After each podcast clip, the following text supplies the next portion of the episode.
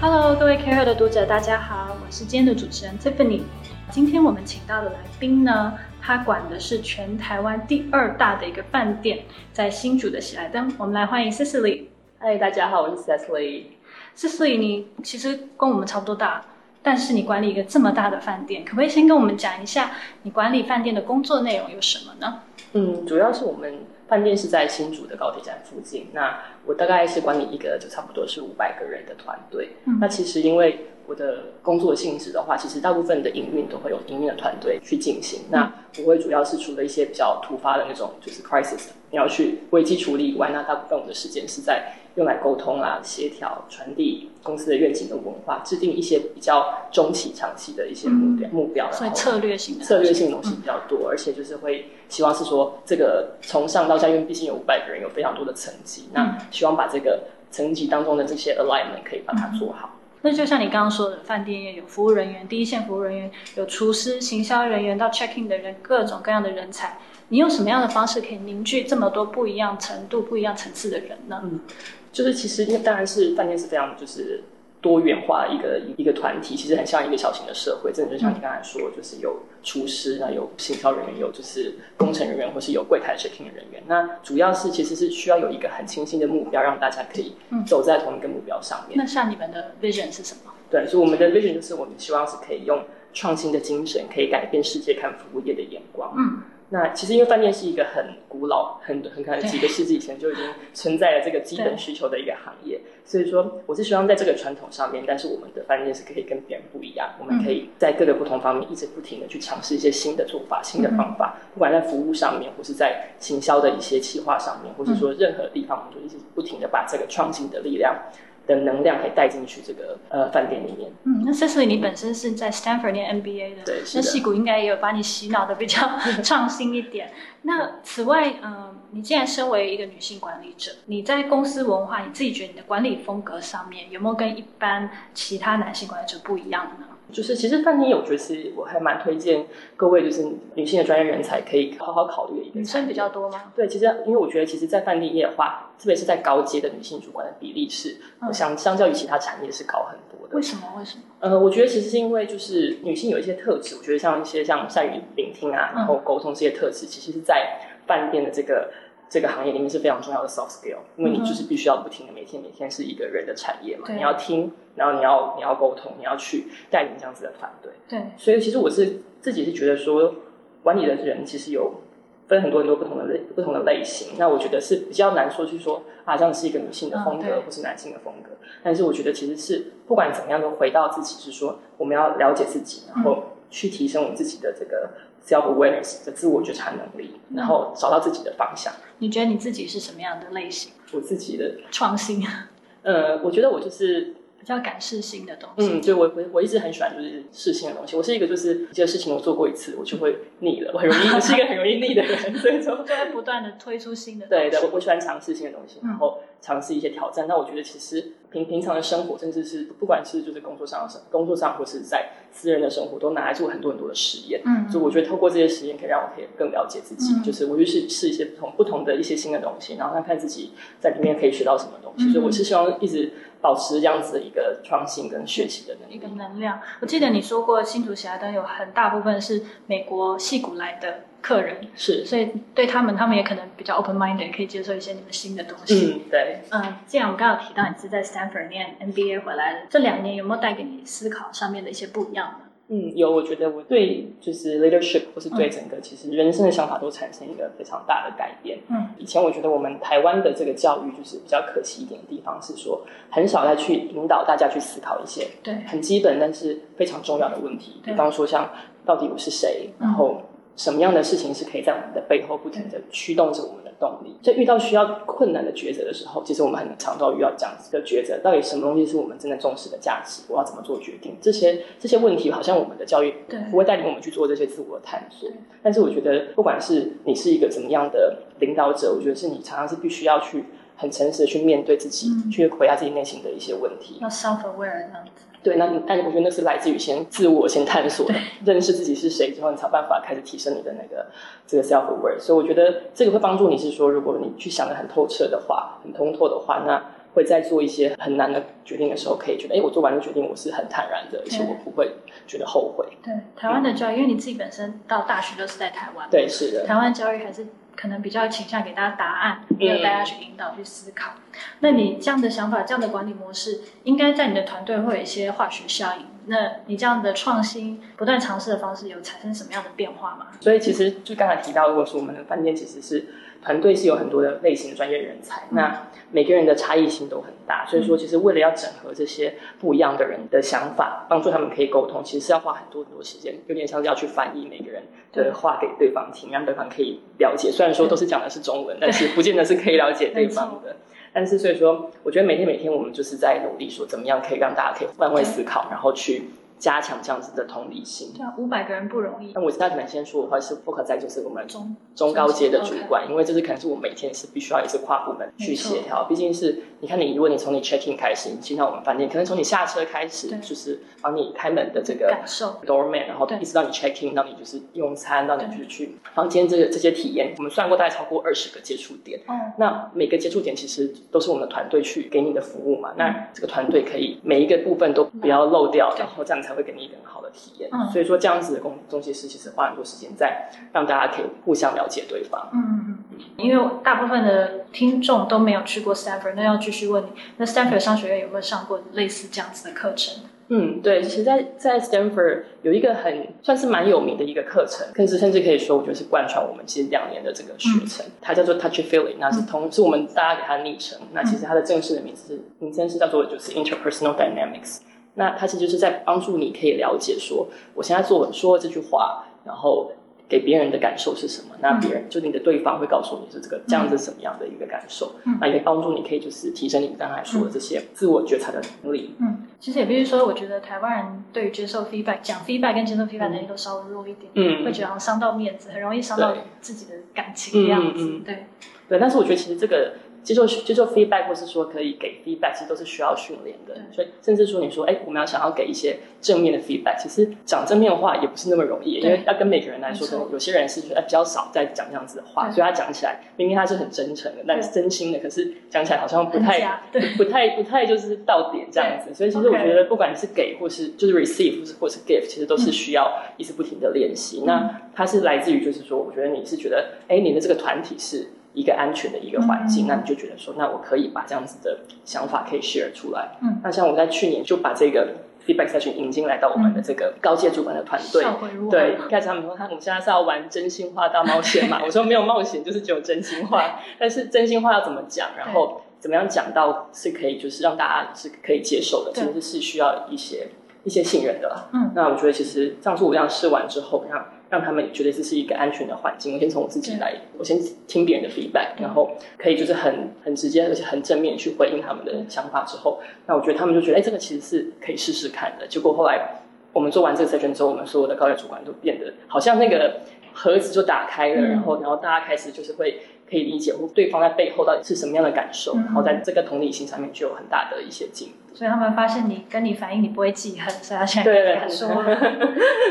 那除了这些有趣的事情以外，你还有没有尝试过比较创新的一些管理策略？因为你自己身为一个 CEO，你是在做策这个饭店的策略规划。嗯，对，所以其实我是一个很喜欢就尝试新鲜的东西的人。那特别是之前在美国的时候，就觉得哎，因为戏骨整个就是非常非常的创新。那这样子的氛围其实是感染在每个产业、每个层、每个层面里面的。那我就很喜欢这种大家就是很不设限，然后非常非常高度的这种乐观主义。那回到台湾之后，我常常就是听到我们的同仁好像给自己很多的限制，常常会说：“哎，我们要做一件事情。”他说：“哎，不可能啊，我们做不到啦。”那根本就以前没有人这样做过之类的这样子的想法。那我就一直在想说，到底说传统的这样服务业要怎么样可以突破受这种受限思考模式？像我们饭店其实是一个人的行业，那特别是像还蛮特别，是因为虽然说我们是一个。商务的饭店，但是我们其实从三年前开始，我们开始不停在扩展这个周末的休闲课程，是变社区中心。对 对对，所以变本社区中心。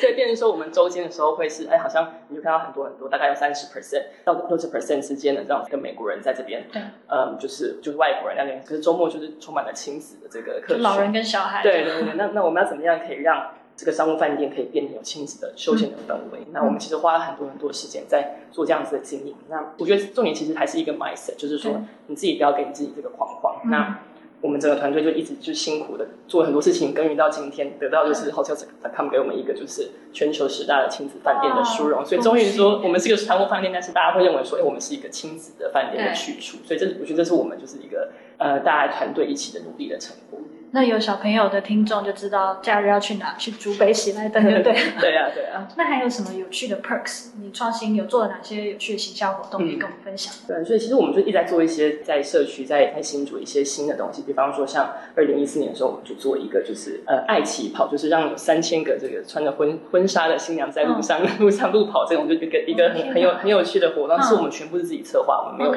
请任何外面的那个公关公司，我们自己的 team 做了一个大型活动，把它办起来了。嗯，然后。到二零一五年，我我因为我们想要就是深耕在这个亲子的市场，所以我们就创造一个就是非常可爱、现在非常受欢迎这个饭店这种吉祥物，是叫喜波波。那它其实是一只有凤梨头的狮子，好像头被凤梨打到那种感觉。那它成功就是变成是我们一个代言人，就是说它长得很可爱，很还蛮萌的。然后是我们做这个事情是就是希望透过这样可以走近拉近跟客人的距离、跟朋友的距离。那现在其实波波就自己有我自己的粉丝，然后有时候就大家就是特别住在附近的这些呃小小。朋友就是他，其实都会就就是跑来我们饭店，这样走婆婆。对，然后他先，然后每次在波波在那个做见面会的时候，你就看后面就一一整排都是小朋友，就一直一直跟着这样子。所以说，因为我们自己都会就是想要买一些就是周周边产品啊等等。所以我觉得其实就是说我们在做新的东西，实际上是说只要是。考虑到客人到底需要什么，然后我们就可以做一些创新的东西去满足他们的需求。那其实是都可以做得到的。那你们有特别，因为身为在竹北你们也是很在地化的饭店，有特别去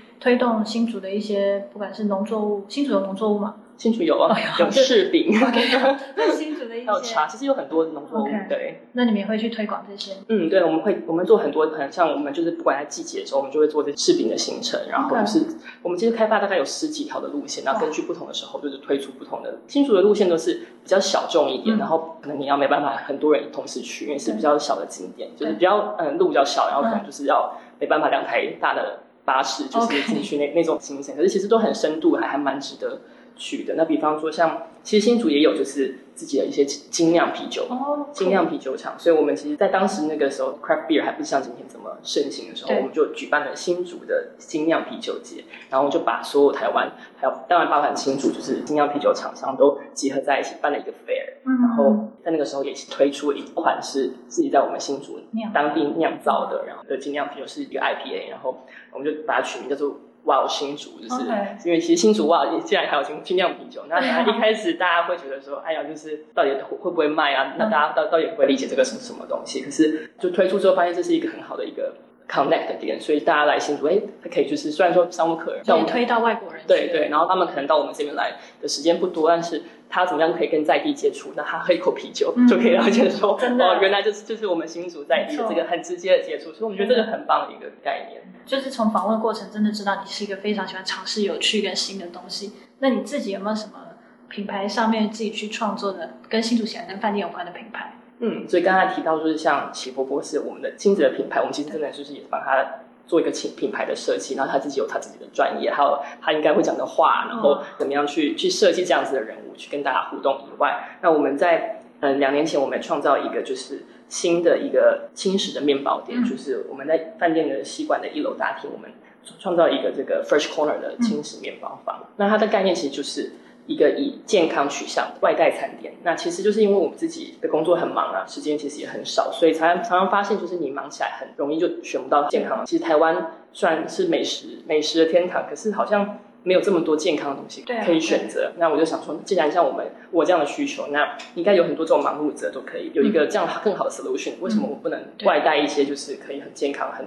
很好的很好的产品？所以我们就从。Corner 的整个品牌的设定，从概念包装到产品研发，我们就是一点一滴把它研发出来。所以这样子的概念其实也就是让大家都还蛮喜欢的。那对我来说，其实有点像是把当初对，然后当初把加州这个 Bay Area 这个健康的生活方式，我在一楼就可以体现。然后现在开始，我们会卖一些小农的蔬菜啊等等，变成说就是我把这个概念，就是说，哎，我在这边可得可以得到我的健康的东西，我可以带回去煮，我也可以就是马上可以做做 take out 的东西。那你这边社区中心，这样竹北的居民应该会去常常买面包。对，然后顺便就买个菜，其实其实很多很很多是为我自己自己而设计。那这些从加州就戏谷来出差的外国人，也会觉得很像家，很亲切，真的真的。然后连连我同学就是从就是我以前那个商商学院同学来这边，说这不是我们那个商学院的那个那个开对的餐厅的那个那个食物的类型。真的不错。那现在对于除了这些有趣的一些 project 以外，还有你的品牌不断的推出，你他们下一步的愿景，对喜来登有没有下一步的计划？嗯，对，其实饭店真的是一个很大的一个平台，因为人来人人往，大概每天就是上千人次的人在饭店这样子就是进进出出。其实我觉得饭店其实是一个很大的一个 platform 那我是希望说，透过这个 platform，我们可以去连接，去连接很多人，可以在这个平台上面可以产生一些火花。对，那我觉得其实现在的产业就是受到很多冲击嘛，包括像像媒体业或是说零售业，其实很多东西受到很大很大的这个结构性的改变。每一次改变是。你根本没办法去预测这个速度跟层面。半天现在有受到冲击吗？我觉得饭店就比方说 Airbnb 就是一个很明确的一个冲击。那他把这样子连接的方式变成一个平台，对，那改变掉我们可能现在，所以现在所有饭店其实都在想说，那会不会我们会被淘汰掉或者什么？但是我觉得其实饭店毕竟还是一个实体的地方，就是说你不管怎么样，就是有这个需求嘛，你还是得要来住。而且你有婆婆室，对，婆婆室，还有 first corner，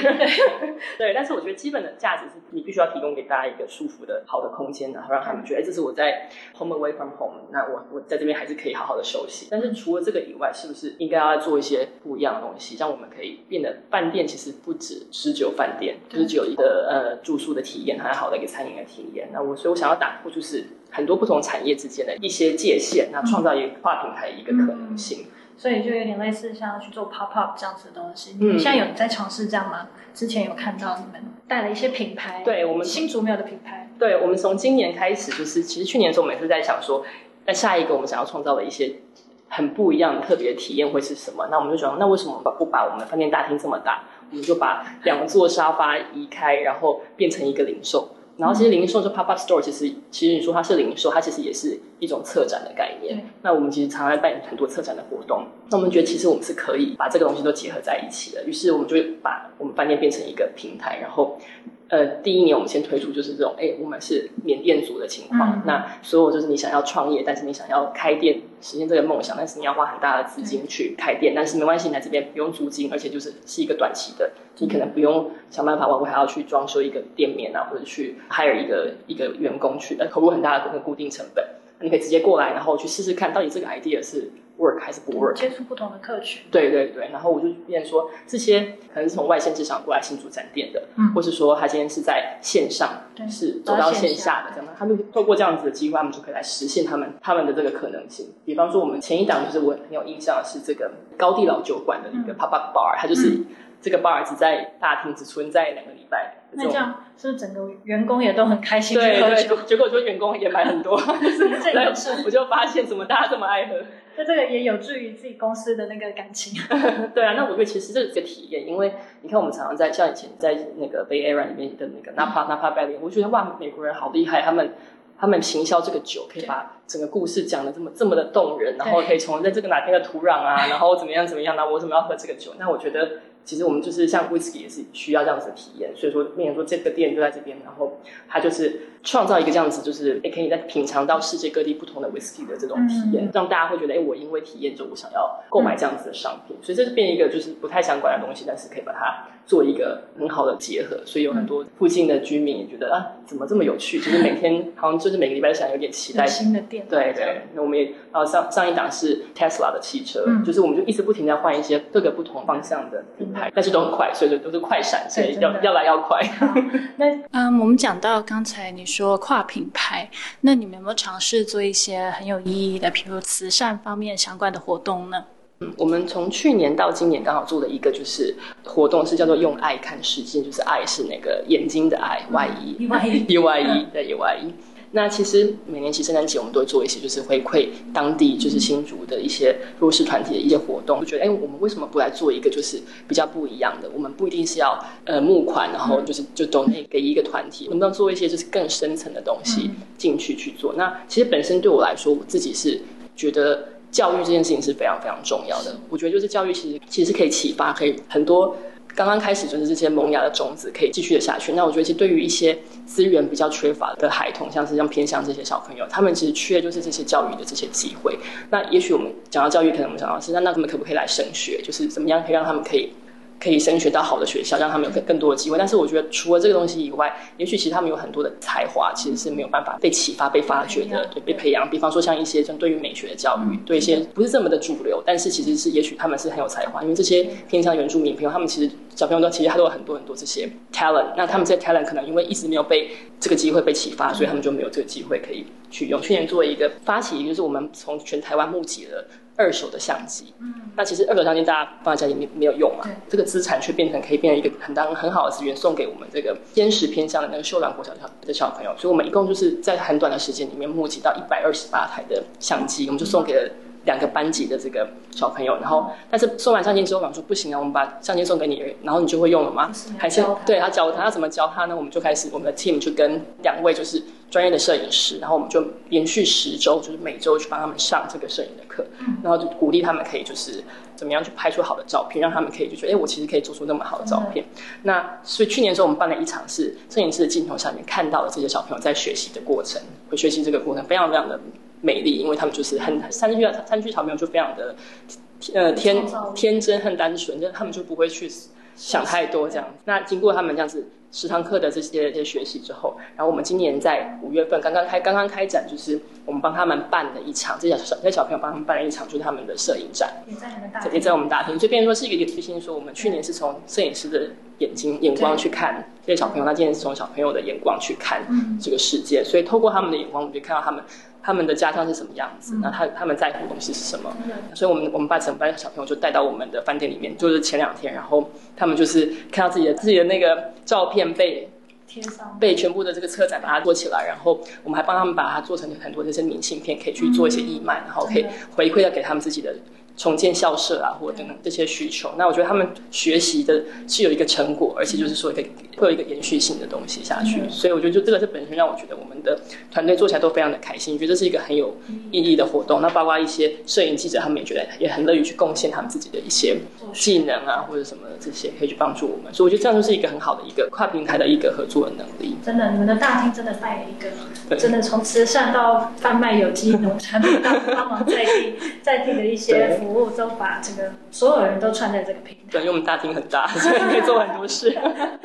刚听完思思里讲这么多，在你们的团队里又可以去做这么多策展，还可以去买威士忌，然后有这么多有趣的活动，我觉得大家一定很想知道，在像你这样的团队或者是在饭店业，如果他的职涯是想在这个领域发展，你有没有什么建议？那我想，当然就是良好的外语能力是一定是必备的嘛。但是我是想找到一些比较喜欢跟人家互动，然后特别是情绪的这个自我调整能力必须要很高的人。然后被客人骂不能生气。对，因为它就是一个需要人的产业，所以你不管是面对客人、面对你的同仁、面面对你的员工，都必须要保持一个好的状态。然后我觉得还是要回到是你想要对这个服务业是不是有热忱？你对于这个把这个服务做好，然后让看到客人就是。得到满足的服务之后的微笑，你会不会因为这样觉得很开心？那如果你是这样子的人，我觉得是蛮适合来做服务业的。那需不需要相关呃经验或者是学位？比如大家都知道瑞士啊或口料的饭店管理很好，有需要到去念这么多相关经验吗？嗯，我觉得当然就是这也是一条就是路。如果说你已经觉得说，哎，我已经很清楚我想要呃做饭店，当然就是有一个系统的上的学习会帮助你可以很快的了解。那像我们自己饭店会对于像这样子特别的人才，我们就会给他一些像 management training 的一些 program，然后。会给他，所以可以快速的晋升，快快速晋升这种 fast track 的的可能性。可是我觉得，如果是你今天是还不是这么确定，甚至在寒暑假就可以就可以过来饭店业打工，然后体验一下是不是这是我想要的东西。我觉得这样会也是另外一条很好的方向。所以喜来登也有实习的对对对，其实我们有非常多不同的实习方案，就是有第一线现场人员的实习，像房屋啊、housekeeping 啊，或是现场人员的这这些呃那个 banquet 这些宴会厅这样子的实习。我们也有就是比较管理层面的，像我们会我们跟台科大有有做一些合作，就是说，哎，这些台科大的 MBA 的学生，他们如果想要来到，比如像到采购、到 HR、到财务部，他们可以用做专案的方式去做这样子实习。所以各式各样的实习，我们都在开，想要找一些就是。不一定是要典型的人，我相信是有各式各样不同的人才可以汇集出来，会有一个很好的火花。好，我们今天谢谢四四零。那今天想要进瀑波师的，或者是去尝各种快闪店的，要赶快记得去竹北的喜来登。我们再次谢谢四四零。OK，谢谢。